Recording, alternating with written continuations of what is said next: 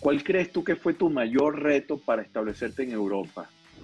Sí, existía la barrera del idioma que era muy complicado, en los entrenamientos intentaba entender, pero a veces era que la típica que te pones de último primero para mirar el entrenamiento y luego hacerlo tú. Claro, claro. Porque a veces las indicaciones, las indicaciones no las entiendes cuando estás en otro idioma. La visita al, allí a la de, de Rocky Creo que fue una experiencia, una anécdota muy, muy linda. Subir las escaleras corriendo y hacer así al final de la escalera. Creo que, eso fue bastante, una experiencia bastante interesante. Y, y, le ganamos a, Uruguay que venía monstruo. ¿ah? Quizá la gente sueña con, no, ya yo quiero estar allí, pero ¿cómo llegas allí o qué estás dispuesto a hacer para llegar allí? Hola, bienvenidos a un nuevo episodio de Conversaciones para el Éxito. Hoy compartiremos con Roberto Rosales, mejor conocido como Robertico. Únete a esta conversación donde el proceso es la meta. Yo soy Jeremías Álvarez y esto es Conversaciones para el Éxito, donde todas las semanas conversaremos con atletas de alto rendimiento para conocer cómo es la mentalidad y los hábitos de una persona élite. En ella te dejaremos herramientas, estrategias y los pasos para que sigas creciendo. Hoy tendremos con nosotros nada más y nada menos que a Robertico Rosales, uno de los venezolanos con mayor éxito y tiempo jugando en las mejores ligas del mundo, principalmente en Europa. Histórico vino tinto y un ser humano con un corazón fantástico. Prepárense para un grandioso programa donde vamos a ver experiencias, anécdotas que estoy seguro nos llegarán directamente al corazón. Antes de empezar este episodio, quiero hablarles de algo que me tiene muy emocionado y es que después de muchos años de estudio, de trabajo y de experiencia, nace el modelo CRACK, un modelo de acompañamiento a jugadores, directores técnicos y líderes deportivos. Es por eso que los invito a que visiten mi página web www.coachjeremías.com o escriban directamente al correo info.coachjeremías.com. Y más poderoso que ejercitar las habilidades es ejercitar tu mentalidad. Si tu mente no está en el lugar correcto, no importa qué tan bueno seas. Ahora sí, vamos con la conversación con Roberto Rosales. Robert, estamos súper agradecidos que te tomes este tiempo. Para nosotros es un honor que estés con nosotros conectados en esta serie de conversaciones para el éxito, en el cual la idea es darle un poquito de luz a, a todas las personas, no solo en este momento, sino siempre, siempre, en cualquier momento. Y tú eres una de las personas que yo más respeto y admiro en, la selección, eh, porque tú has logrado cosas que, que es muy difícil lograr.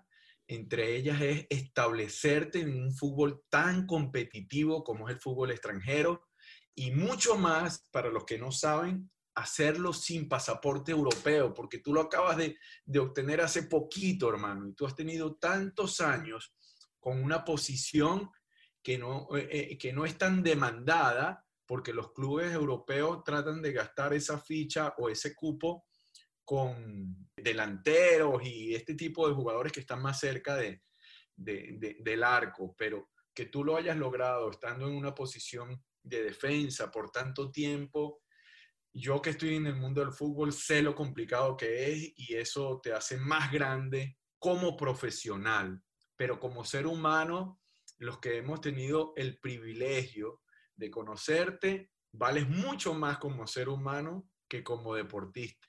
Bueno, no, te, no, voy a quitarte tiempo, eso lo vamos a ir viendo con, con preguntas. Nuevamente, gracias Robert por tomarte el tiempo de estar con nosotros. Bienvenido, bienvenido a Conversaciones para el Éxito. Gracias a ti por esta oportunidad. También, obviamente, agradecerle a todas las personas que están aquí. Toda esta conversación que, bueno, que va a ser muy amena, muy, muy llevadera y eso que tú dices, pues nada, me siento muy halagado por todo lo que dices. Yo simplemente cada día intento hacerlo lo mejor de mí y bueno, esperemos que, que a partir de ahí pueda seguir así, pero lo más importante en esta situación, en este momento actual es tener la salud, continuar con la salud, que todos estén bien y salir de esta situación lo, lo más pronto posible y lo mejor posible, obviamente. Así es, así es. Robert, Oye, una pregunta con la cual me encanta siempre iniciar esta serie de conversaciones es, ¿tú soñabas tener tanto éxito, Robert? Si te soy sincero, pues la verdad que, que no, porque pues obviamente yo vengo de una familia de que, bueno, siempre futbolera, siempre fue futbolista, mi madre fue futbolista, mi padre, sí, los que habrán visto, los que habrán escuchado en entrevista, pues saben que los que me conocen saben que, bueno, que mi madre hasta sabe más de fútbol que yo. Mi hermana jugaba más que yo cuando estábamos allí en el 23 jugando y, y la verdad que no, porque pues yo simplemente pensaba, bueno, me gustaba el fútbol, progresivamente me fue gustando mucho más, pero, pero no, yo jugar profesional como, bueno, como cualquier otro niño que le gusta el fútbol. De hecho, yo antes de, de venir a Europa, yo y presenté en la universidad para estudiar en el Pedagógico de Caracas, que ahí, ahí fue donde yo me inicié desde los cuatro años que estuve con el fútbol jugando allí en el Pedagógico de Caracas y bueno, circunstancias de la vida que me tocó decidir y, y, aquí estamos, ¿no? Intentando cada día luchar, pero bueno, quizá mi familia fuera sido, estuviera sido muy orgulloso solamente por, por llegar a nivel profesional y en Venezuela y bueno, y se, las, las, cosas se dieron así como, como ahora. Se fueron dando. Sí, o sea, que, que, que, que tal cual como dice esta serie de conversaciones, fue un proceso. Sí, tal cual, tal cual, porque yo recuerdo que, bueno, cuando estaba en el Pedagógico de Caracas, uno, yo Incluso compartía el fútbol con el béisbol, pero el béisbol era regular.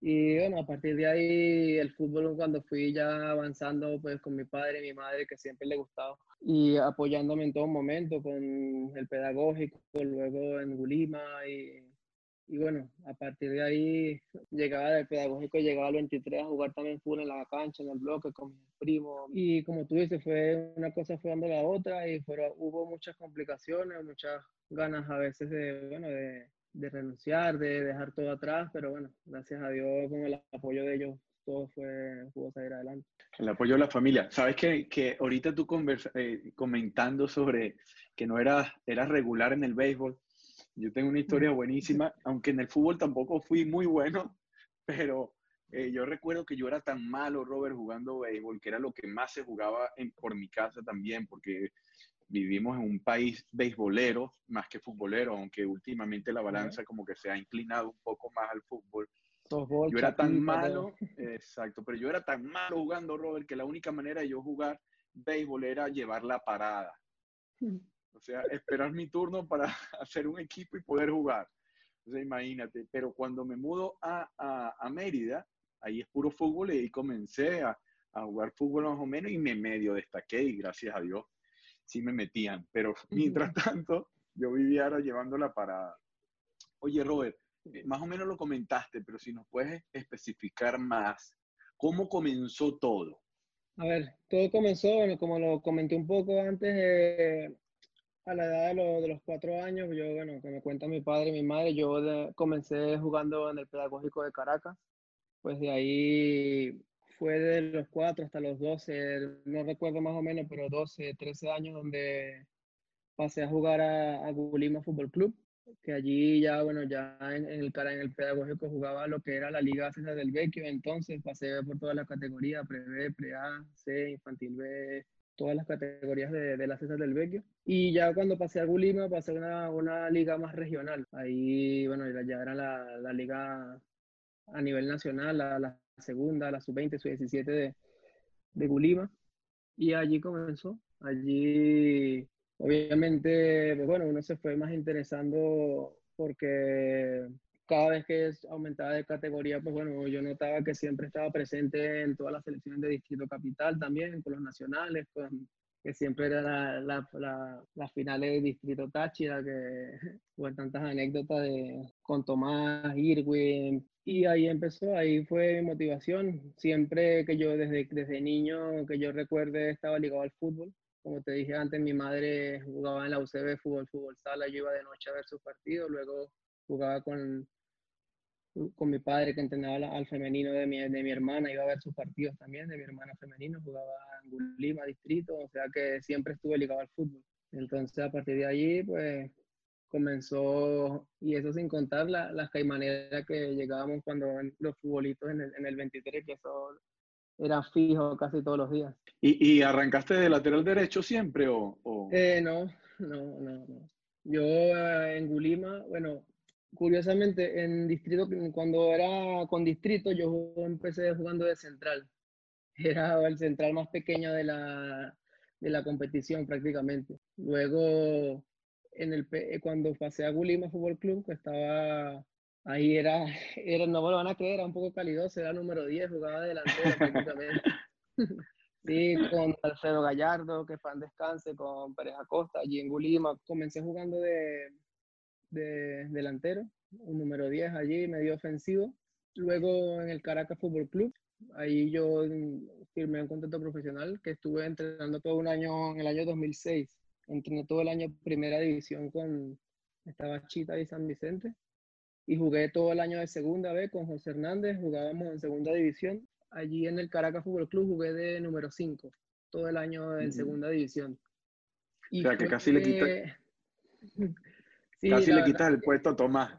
Sí, la verdad el que me puso lateral derecho fue Polino Alonso, que en paz descanse, que ah. cuando en la selección nacional desde sub, sub 15, sub ahí jugando con línea de 4, luego línea de 3 por derecha y allá después me quedé lateral derecho. Qué bueno, qué bueno.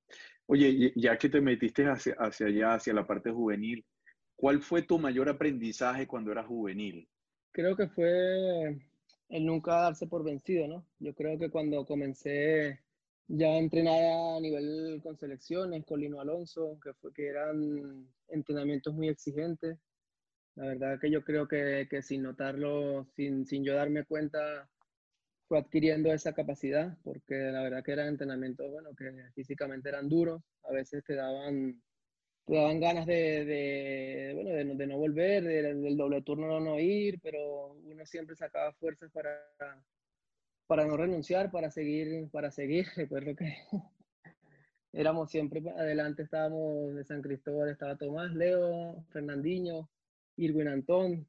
Me recuerdo tanto esa generación que fueron buenos y creo que básicamente eso, en juvenil ahí sin darme cuenta aprendí esa capacidad de nunca darme por vencido y, y, bueno, creo que hasta ahora la sigo manteniendo, a pesar de todo lo que, lo que suceda, siempre seguir adelante. Qué bueno, qué bueno. Yo trato de inculcarle eso a mis hijos y, y, y ahorita estoy, estamos todos los días haciendo ejercicios para darle un poco de estructura a ellos. Y ayer le decía yo a mis hijos, porque yo tenía una flojera y ellos también tenían flojera, entonces yo igual voy a entrenar y le digo a mis hijos, este, viste que eh, aún con flojera debemos hacerlo y, y, después te vas a dar cuenta que te van a dar ganas. Y él me dice, sí, pero todavía tengo flojera. Yo le dije, sí, y, y es, es, posible que sigamos teniendo flojera, pero es la disciplina la diferencia, o sea, es no darse por vencido, donde la mayoría eh, pone una excusa perfecta, ahí es donde uno tiene que ganarle a, a, a esa, a esa resistencia, como, como siempre digo. Sí, está claro, porque hay días que tú no te paras con ganas de hacer nada, pero vamos a decirlo así, es tu, tu, obligación, por decirlo así. Y tienes que, bueno, no todos los días te salen las cosas bien, no todos los días estás de buen humor, no todos los días las cosas van bien, así que a veces toca ese, ese poquito de, de mentalidad positiva y, y, dura para, para en los momentos de adversidad hacer lo que, lo que hay que hacer. Oye, Robert, ¿cuándo te diste cuenta que podías ser profesional? Que dijiste, wow, esto va a ser lo mío para el resto de la vida, de esto voy a vivir, de esto voy a, voy a hacer mi vida. Eh, mira, sí, yo creo que fue justo, no recuerdo el año exactamente, pero fue en mi primer nacional que fue en Trujillo, en Valera.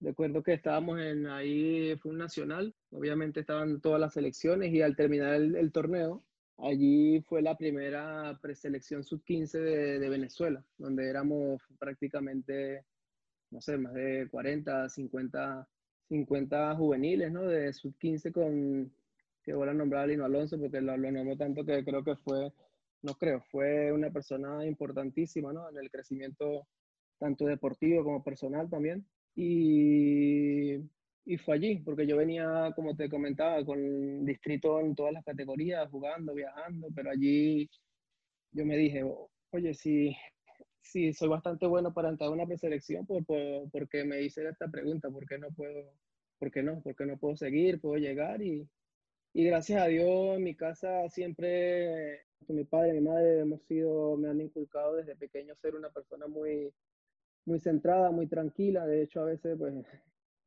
me chalequeaban que era pues demasiado tranquilo. Entonces, quizás eso también me ayudó mucho en lo que, en lo que estoy hoy en día. Sí, fíjate que, que hiciste algo tan importante en el ser humano, hacerse las preguntas correctas. Y ahí te hiciste una pregunta correcta. ¿Y por qué no? sí, claro, y en ese entonces, como te dije, pues el pensamiento era así, puedo llegar a, ser profesional, ¿por qué no jugar en primera, jugar en, en, Venezuela, en mi tierra, en Caracas, que al final no, no, tuve la oportunidad de hacerlo como, como me gustaría, pero, pero bueno, son circunstancias que te da la vida y cuando te toca, como dice mi padre, cuando viene el tren, a veces hay que, que aprovecharlo, ¿no? Qué bueno, qué bueno. Robert, ¿y en qué momento te diste cuenta que tenías que prepararte más que solamente físicamente o, o, o no llegó ese momento? ¿O tú dijiste, no, con lo físico es suficiente? No, bueno, creo que fue al partir de, de Venezuela, pues porque pues al llegar a Bélgica llegué yo por allá en el 2007 yo solo junto a mi representante sin, sin hablar el idioma prácticamente. Y ahí me dije que, bueno, que a veces el fútbol te da otras cosas fuera de la cancha obviamente no, no, tenía los conocimientos que tengo ahora, que me da la experiencia de, todos los, de todas las vivencias, las vivencias que tú tienes, pero sí me, me, dije, bueno, que aquí hay que adaptarse lo más rápido posible porque no es solamente patear un balón y, ya está, porque al final llegas a un país extraño donde tienes que adaptarte a, su, a sus costumbres y eso fue allí quizás el momento clave de, bueno, de esa pregunta que tú estás diciendo, porque al final no es lo mismo estar en Caracas, eh, que habla todo el mundo español, con el calor, con con los panas allí en el loque y ir a entrenar, después llegas a casa con toda la familia, en cambio llegas allí y es totalmente distinto.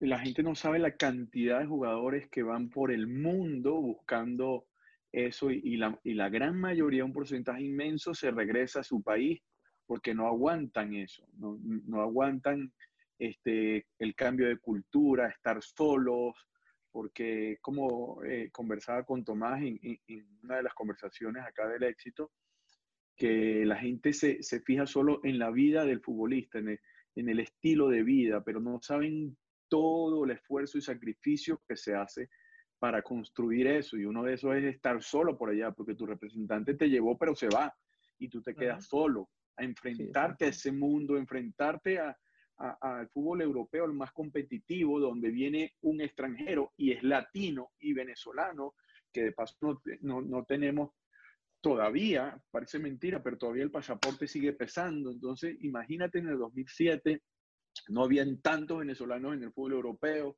y consolidarte allá, wow, eh, no es nada fácil. Y, ahí ya que entramos a, Europa, cuéntanos cómo fue ese salto a Europa. Fue eh, después del Suramericano Sub-20, que fue en Paraguay ese año, en enero del, 2000, del 2007, en Paraguay empezamos muy bien el torneo, pero luego no, fue, no, terminamos de la mejor manera, pero a mí, gracias a Dios, pues ahí me fue bien, ahí fue donde me vieron.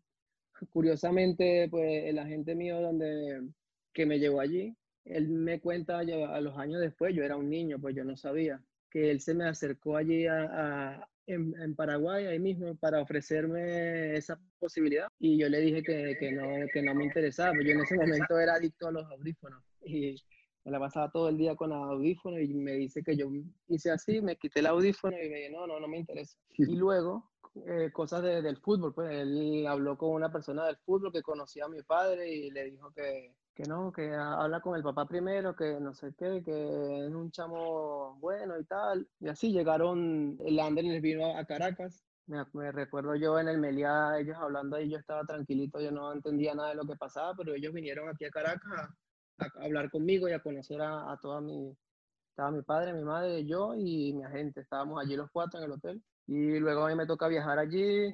Eh, llegué al Anderlecht, no, no, no fui a hacer pruebas, sino fui directamente a firmar el contrato, a conocer al entrenador, todas las instalaciones. Pero por cosas del destino, no lo sé, del fútbol, al, al final allí no, no me pude quedar. Me tocó ese mismo día cuando no, no, no firmé en Anderlecht, fuimos a, al otro equipo que, que era como un plan B que tenían en el, en el Cajagen de Búfalos. Hubo un problema, hubo problema como que no, no, como que sí, como que no, que bueno, que primero que se quede estos tres meses para probar y si se adapta después vemos si, y efectivo me quedé.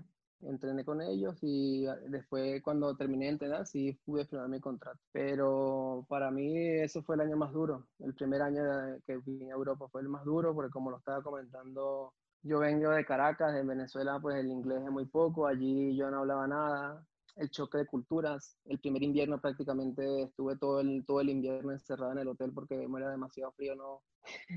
me da risa porque uno, yo dije, no, yo, llevé, yo llevo chaquetas de Venezuela, llevo, me pongo dos pantalones, dos chaquetas de Venezuela y me voy. Y era, fue caminar 10 metros y era casi que me devuelvo. la, la inexperiencia de uno y todo el año viví en un hotel, yo solo, Allí fue cuando te comenté también que entraron dudas acerca de que si quería continuar o no, pero fue gracias a, mi familia que, bueno, que no, que al final ellos no, como ya estás allá, ¿cómo te va a devolver? Tienes que seguir, tienes que ser fuerte y tal, nosotros estamos aquí, ya lleva, ya, ya va a llegar otra oportunidad, y fue hasta el año siguiente, o sea, mi segundo año en, en, allá en Europa, que yo allá pude yo llevar a mi padre, que fue el primero que fue conmigo, y allí fue, todo fue mucho mejor. Ya estaba, tuve la oportunidad de, mudarme también a una casa, a un apartamento pequeñito con él, y allí empezó todo más, más tranquilo. Wow, o sea, tuviste dos años solo, Robert. Sí, prácticamente. No, dos años, no, año y medio más o menos, año y medio. Bueno, prácticamente dos años. O sea, ¿cuál crees tú que fue tu mayor reto para establecerte en Europa? Creo que fue ese, el primer, primer año, creo que fue ese, fue, si existía la barrera del idioma que era muy complicado.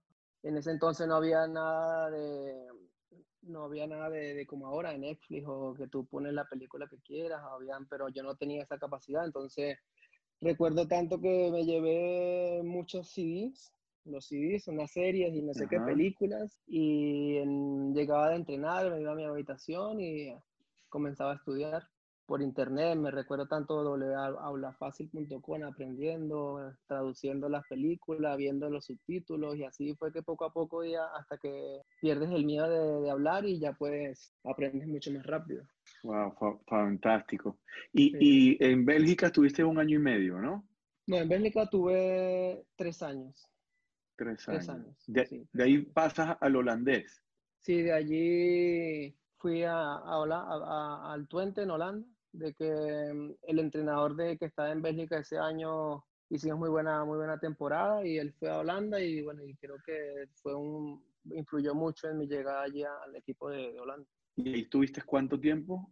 En Holanda estuve cuatro años. pero bueno, ya es diferente porque pues ya llegué, ya llegué a Holanda hablando inglés, ya sabía más o menos sabía conducir, porque en, en Bélgica tampoco sabía conducir, o sea, siempre tenía que depender de alguien para ir a los entrenamientos, que si me pasan buscando, que si no, preguntar. Tuve la fortuna, bueno, sí, no, no, no entre comillas, sino tuve la fortuna de que habían dos jugadores de Costa Rica, eh, Brian Ruiz y Randall, Randall Asofeifa, que obviamente por el idioma ellos me ayudaron muchísimo a, a, intentar compenetrarme, los entrenamientos intentar entender, pero a veces era que la típica que te pones de último primero para mirar el entrenamiento y luego hacerlo tú. Claro, claro. Porque a veces las indicaciones, la, las indicaciones no las entiendes cuando estás en otro idioma. Entonces, y ahora que uno tiene esa experiencia, pues uno intenta ayudar al extranjero que viene aquí, que no entiende, pues uno intenta por ahí explicarle un poco porque sabe por cómo, cómo es esa situación, llegar a un país que no entiende nada. Qué nota, Robert, qué nota. Oye, ¿tú crees que un coach puede ayudar a un deportista, a una persona a alcanzar su máximo potencial? Sí, sí creo. Sí creo, porque pues desde que yo tengo uso de razón existe, bueno, desde que estoy en profesional, desde existe el, el, lo que es el coaching o la psicología deportiva en este caso, porque yo recuerdo, en, en Holanda ya teníamos una, así esporádicamente nos llevaban una persona que nos daba unas charlas, no eran tanto como coaching, pero bueno, era más, más psicología de deportistas, de, de, charlas, de experiencias, pero no era así ese, ese tipo de cosas que hacíamos contigo, de juegos, de, de intentar conectar con el compañero, de la, del sentimiento de pertenencia, de, la afinidad que hay que tener, que esos vínculos invisibles, ¿no? De que tú hablabas que, que son tan importantes, porque tú te das cuenta a veces en los clubes que sí, pueden ser muy buenos jugadores, pero al final si cada quien va por su lado, no tienen esa, esa, ese vínculo emocional de, de, de tirar todo al mismo lado, es muy complicado. Sí.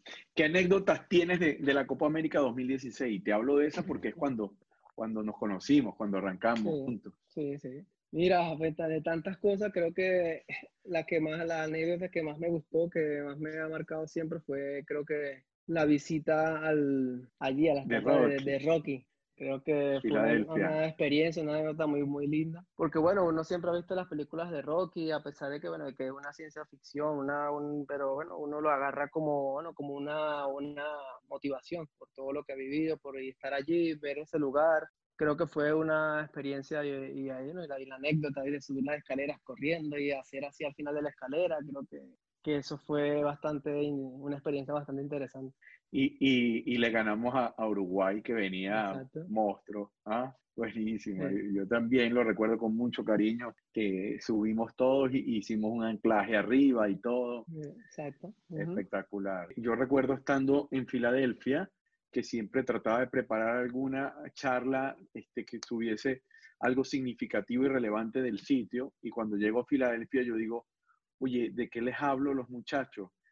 Y yo digo, esto es muy trillado, pero no me puedo resistir. O sea, ¿cómo me voy a resistir a hablar de, de, de la película de Rocky si estamos en la, en la, ciudad donde se filmó la película y todo eso y hablamos eh, de, de, cómo Silvestre Stallone crea esta película porque fue el escritor y mm. todo ese tema y después al día siguiente este, vamos a, a las escaleras, a la estatua y, y de ahí nos fuimos directo al partido porque esa fue la, la activación. Sí, sí de, y menos mal que lo hiciste, porque yo en lo personal pues no tenía ni idea de que había sido así.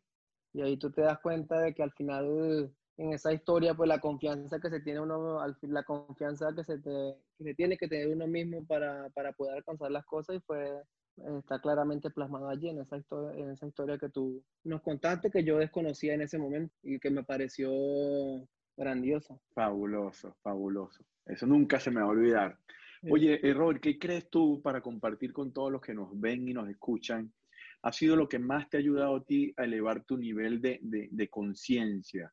Mira, pues, primero, pues creo que obviamente las experiencias vividas en el fútbol, bueno, que te da mucha vida, pero al final a, a mí, personal, lo personal, me cambió mi nivel de conciencia de cómo miro la vida y las cosas, pues al tener un hijo. Creo que al tener el, primer, al tener el niño, creo que te cambia todo te cambia la manera de ver las cosas, te cambia la manera como enfocas, cómo, cómo trabajas, el por qué trabajas, el para quién trabajas. Ese fue un cambio para mí, aparte obviamente de todas las experiencias que, que, que uno ha vivido a lo largo de, de todos estos años en el, en el fútbol, bueno, y las que todavía quedan por vivir, toco madera, con el favor de Dios. Pero pues, fundamentalmente eso, te, creo que el tener el niño me ha cambiado la, la vida en ese sentido en un nivel, en un nivel de conciencia más a saber el momento perfecto, a identificar los factores, a, bueno, a saber qué es lo verdaderamente relevante en, en, en la vida. Dos niños tienes, sí. hembra y varón, ¿no? Hembra y varón. Sí, señor. Oye, Robert, ¿tú crees que cualquier persona puede tener éxito en la vida? Pues claro, seguro, claro que sí. Principalmente porque cada persona es única, obviamente también tiene que tener en cuenta que no todos seguimos para lo mismo. Pues es fundamental identificar primero, bueno, tu, tu pasión, tu, tu, motivación, porque creo que cada uno de nosotros tiene un don. Yo en mi caso, si a mí me ponen, me fuera a trabajar de artista, de dibujar, pues fuera un desastre, por ejemplo. Entonces, yo creo que, que, sí, cualquier persona puede tener éxito, siempre y cuando sepa lo, lo que quiere, luchar uh, y luchar por ello. Creo que eso es lo, lo, más importante, pero como te dije, cualquiera, cualquiera de nosotros tiene su, tiene, somos diferentes, tiene su, su, su don, su, el gift que, ¿no? que se dice en inglés. Creo que sí. Y no importa de dónde uno venga.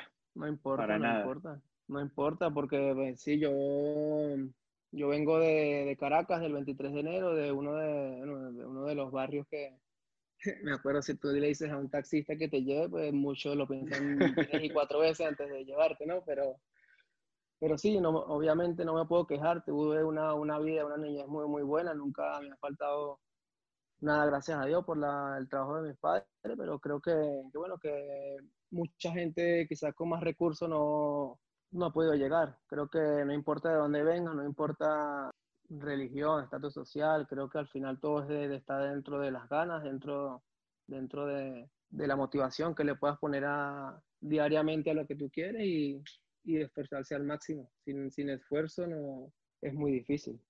Claro, ¿sabes por qué inicié, inicié, yo estas conversaciones? Porque siempre hablando con las personas, a veces uno ve a la gente que tiene éxito y, y, y en este caso, este, eh, ustedes como profesionales, que la gente los ve por televisión y a mí me pasaba antes de conocerlos, yo ya los seguía, los admiraba yo decía, wow, imagínate Robertico Rosal, impresionante.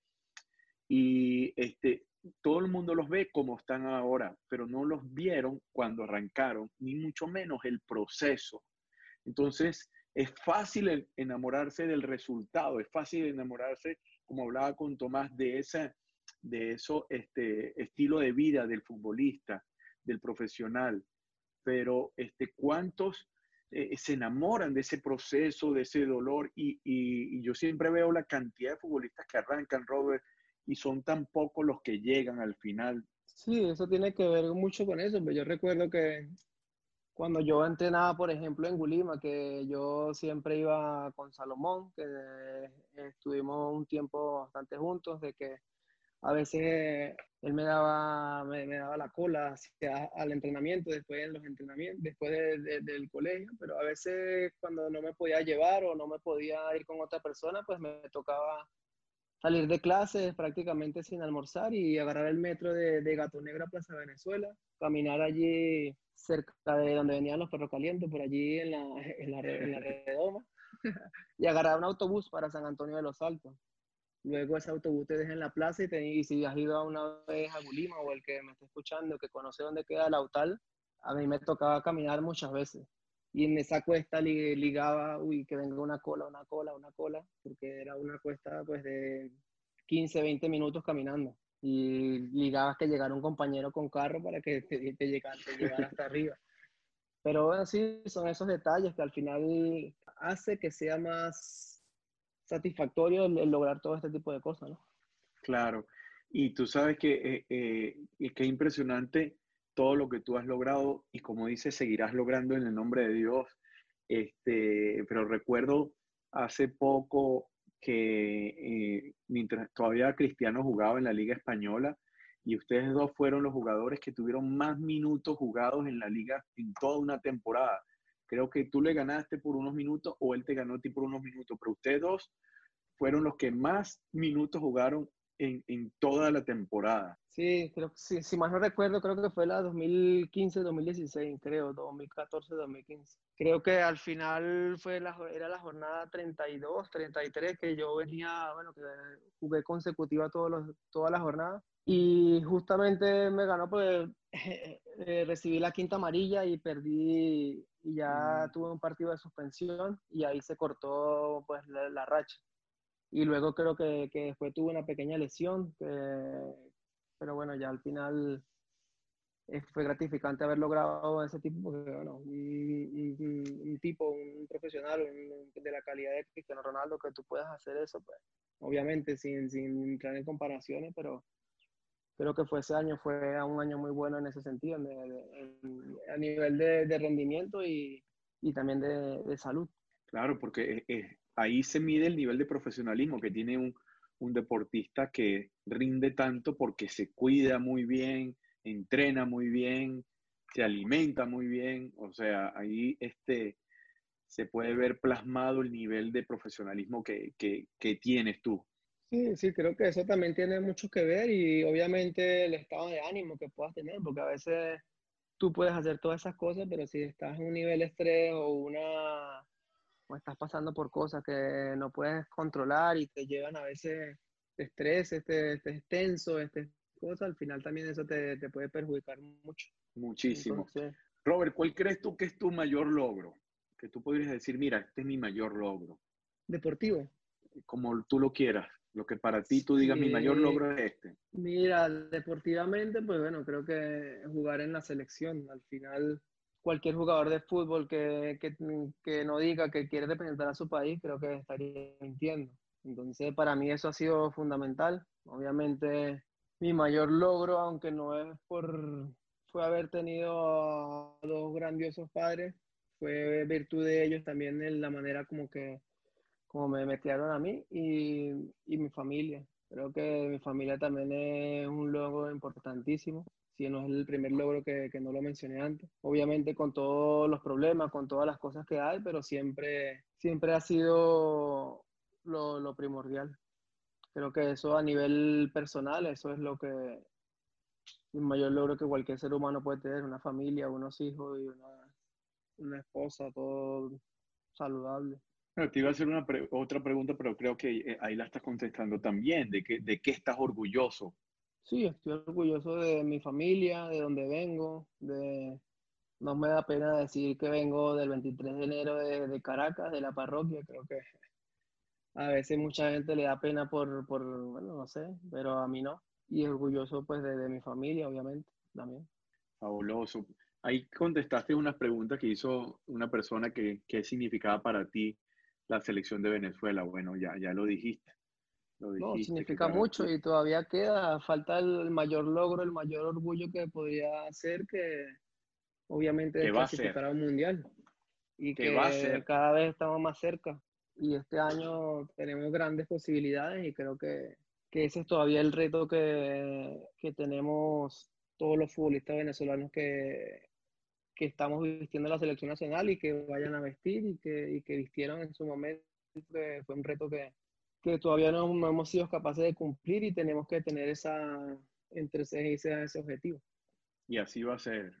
Ahora, ¿qué, ¿qué le recomendarías tú, Robert, a alguien que tiene, que, eh, que tiene grandes sueños? ¿Qué le recomendarías?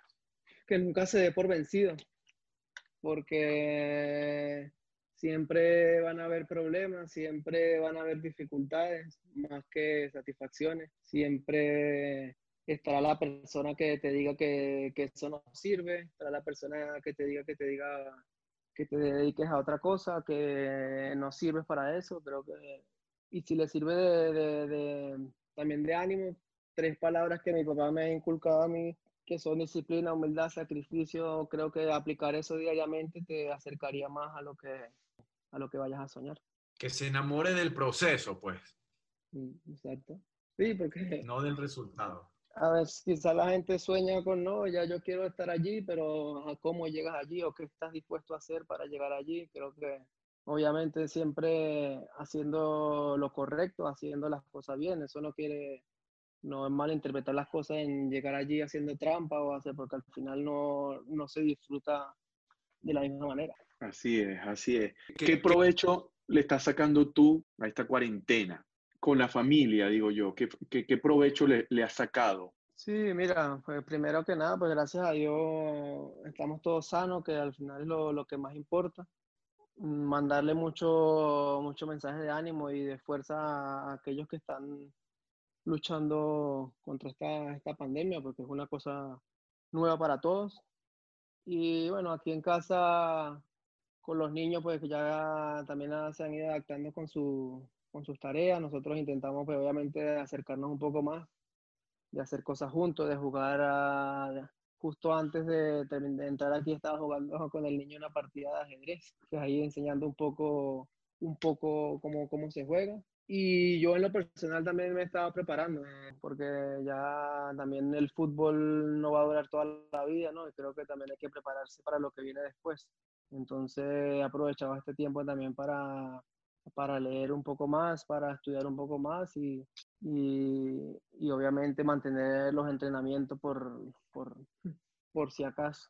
Qué bueno, qué bueno. Sí, es que eh, eh, enfocarse en lo único que está bajo tu control, no enfocarse en lo que no está bajo nuestro control, porque eso es lo que crea mucha ansiedad.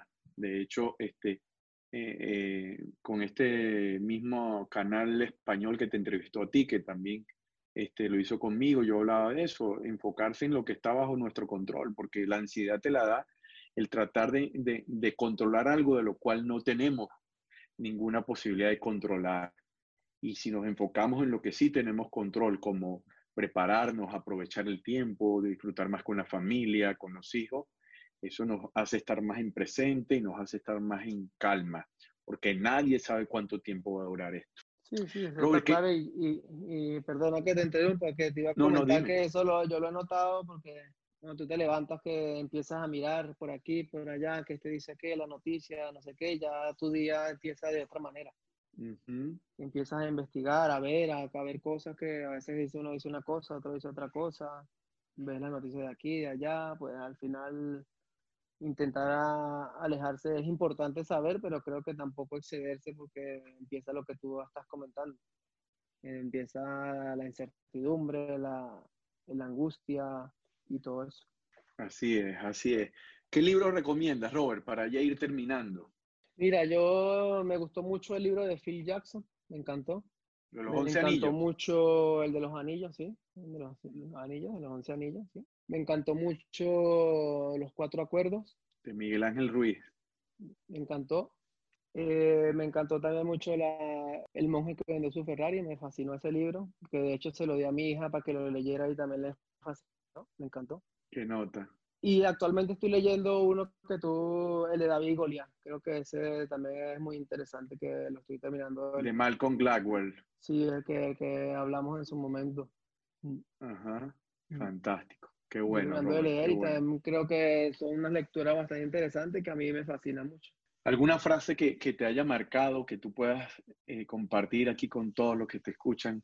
Pues no sé si será frase, la compartí, será frase o tres, las tres palabras que compartí hace, hace un momento, creo que me han marcado disciplina, humildad, sacrificio. Son, creo que son tres palabras que he intentado usar eh, diariamente y me han marcado porque como lo dije, mi padre y mi madre pues me la han inculcado desde pequeño y bueno, creo que han sido acertados. Qué bueno, qué bueno. Un mensaje para toda esta gente, Robert, que te escuchó que está aquí atento, ¿qué mensaje le darías a todas las personas? Creo que no, he dicho bastante, pero lo, lo vuelvo y lo, y lo recalco nuevamente. Creo que en la vida van a haber más dificultades que, que, momentos felices, porque eso es así, la vida a veces más dura de lo que, lo que pensamos. Creo que mm, lo más importante no es cómo te caes, sino levantarte, seguir no darte por vencido, como lo comenté, creo que es fundamental para, para compartir eh, y cumplir todas esas metas que te propongas y, y estar dispuesto a, a, bueno, a recibir los golpes, ¿no? Como, como se dice, de la vida y estar dispuesto a recibirlos y siempre seguir adelante, con mente positiva de que todo va a salir bien y, y, poco más. Creo que ya está dentro de cada quien hacer ese tipo de cosas y obviamente cumplir con, tener un objetivo claro y cumplir con el plan. Oye, Robert, gracias por haberte tomado este tiempo con nosotros. Sé que ya en Madrid van a ser las 11 de la noche y no solo el entrenamiento que vi que hiciste hoy, en mm. live que vi que estabas entrenando, también. Sí, estaba entrenando ahí con, con Gabo, con que Gabriel, sí. formamos una buena amistad. Ya las selecciones, ahí él lo dijo, nosotros éramos, no eran los mejores amigos, éramos compañeros pero él, él estuvo viviendo en Barcelona y cuando yo estuve allí hicimos muy buena amistad, porque estuvimos compartidos muchas veces y creo que, que a partir de ahí tenemos muy buena amistad, la verdad que sí. Él allí también en su casa haciendo sus cosas y muy bien, la verdad. Qué bueno, Robert. Nuevamente, gracias. Este, una de las cosas que más me ha gustado a mí haber estado en la selección de Venezuela es haber conocido personas como tú, personas que al, al principio solo las, admiraba por lo que hacían como futbolistas, pero cuando te conocí, los conocí, pero en este caso hablando de ti, cuando te conocí, yo dije, Dios mío, esto con este tipo de seres humanos, yo estoy seguro que vamos a ir a un mundial. Gracias, Robert. Te quiero muchísimo. Le deseo lo mejor de la vida a, tu familia, a ti. Te voy a seguir admirando y respetando muchísimo. Y sabes que cuentas siempre con un amigo, con un hermano aquí, que solo estamos a un clic de distancia. No, muchas gracias, Jeremy. Y, seguramente, bueno, yo hablo por mí, pero también se identificarán muchos compañeros de que esos momentos que compartimos en, la selección fueron momentos a veces muy, muy emotivos, muy que llegaron ahí muy, muy internamente y, eso también nos, nos, va a ayudar muchísimo, nos ha ayudado y nos va a seguir ayudando porque creo que en todo el, en todos los momentos fueron momentos muy, muy buenos, muy una calidad humana espectacular, una conexión brutal en todos los videos que, y todas las charlas que teníamos y creo que, que para mí también fue un privilegio poder haber trabajado con, contigo y haber aprendido también varias cosas que, bueno, que me han ayudado mucho en este proceso, en seguir y, en lo que está por delante con el favor de Dios. Así que muchas gracias por esta oportunidad, gracias por, por, conectarse, por estar pendiente y bueno, que, que, sigan adelante y espero que todos estén bien en, en sus casas con, con, este, con esta situación y que saldremos de la mejor posible. Amén. Gracias, Robert. Dios te bendiga, papá. Un abrazo grande. Gracias a ti, Jere. Un abrazo igualmente. Chao. Esta conversación con Robertico me encantó. Roberto, aparte de ser un gran profesional disciplinado, es un ser humano excepcional, con una familia bellísima y con muchas ganas de seguir creciendo. La humildad de él es tan grande como su nivel de jugador. Así que si les gustó este podcast, envíale a alguien este episodio. También sigue nuestro programa en Spotify o en Google Play o suscríbete en iTunes. Y si es ahí, califícanos con 5 estrellas para que más gente nos pueda encontrar y podamos seguir conversando con más atletas élites. Siga nuestra cuenta en Instagram Coach Jeremías o también Separa el Éxito y comenta esta conversación. Eso es todo por hoy. Quien les habló Jeremías Álvarez y te deseo una excelente semana. Este episodio es presentado por el modelo Crack, un modelo de acompañamiento a jugadores, directores técnicos y líderes deportivos. El modelo Crack ha sido creado en un marco para construir culturas de alto rendimiento que se centran en el entrenamiento de mentalidad individual para ser un catalizador positivo y exponencial del colectivo. Recuerda visitar mi página web www.coacheremias.com o escriban directamente al correo info En la producción de este espacio, Mariel Gorrín. En la edición, Claudia Cuauro. La próxima semana, en Conversaciones para el Éxito, tendremos a Antonio Díaz.